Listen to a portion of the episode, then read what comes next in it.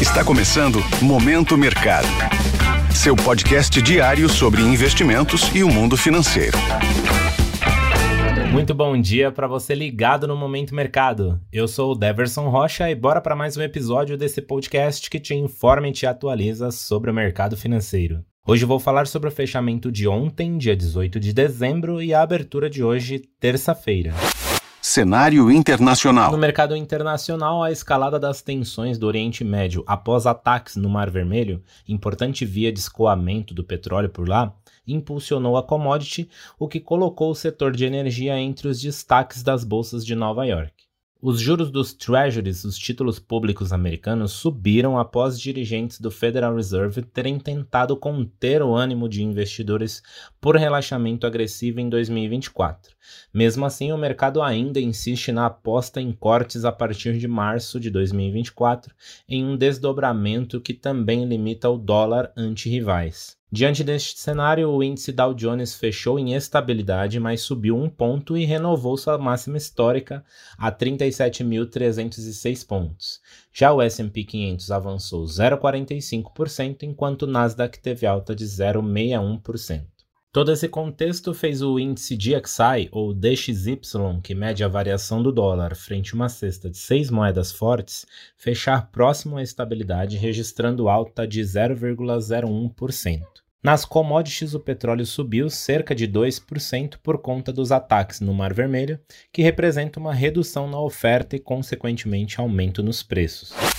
Cenário nacional. Por aqui, no câmbio, o dólar encerrou em queda de 0,66%, cotado a R$ 4,90, em meio ao enfraquecimento da moeda americana no exterior, que reflete um movimento de realização dos lucros amparado pelo maior apetite global por risco. O aumento dos preços das commodities também favoreceu a divisa brasileira com um fluxo positivo para o país. Em meio a este cenário, as alocações compradas ou expostas à variação cambial ficaram no campo negativo.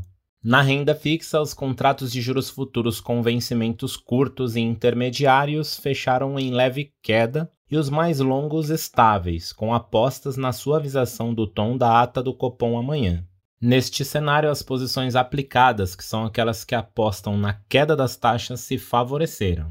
Na bolsa, o Ibovespa fechou em alta de 0,68% aos 131.083 pontos, renovando sua máxima histórica. A alta em torno de 2% para o petróleo após novo ataque a navio no Mar Vermelho deu suporte às ações da Petrobras, que fecharam o dia com um ganho de 2,05% para ON e 1,24% para PN. Assim como para os grandes bancos, o dia foi positivo também para a Vale, ON subindo 0,47%, e para o setor metálico, com Gerdau, CSN, apesar da queda de 0,59% do minério de ferro em Dalian, na China. Na ponta ganhadora do Ibovespa, destaque para Alpargatas, subindo mais de 6%, Braskem e Petrorecôncavo com alta em cerca de 4% cada. No lado oposto, Casas Bahia cedendo mais de 8%, Rumo Clabin caindo cerca de 2,5% cada. Desta forma, as posições de investimentos compradas no principal índice da Bolsa Brasileira foram favorecidas. Pontos de atenção. Na agenda do dia, a zona do euro informa o Índice de Preços ao Consumidor, o CPI, de novembro. Destaque também para a decisão de política monetária no Banco do Povo na China.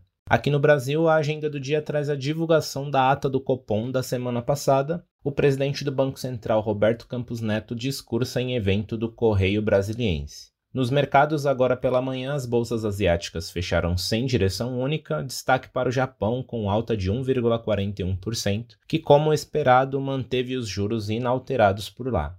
Em Nova York, os mercados futuros abriram o dia em alta, assim como na Europa. Desta forma, termina o Momento Mercado de hoje. Agradeço sua audiência, um excelente dia e bons negócios. Valeu!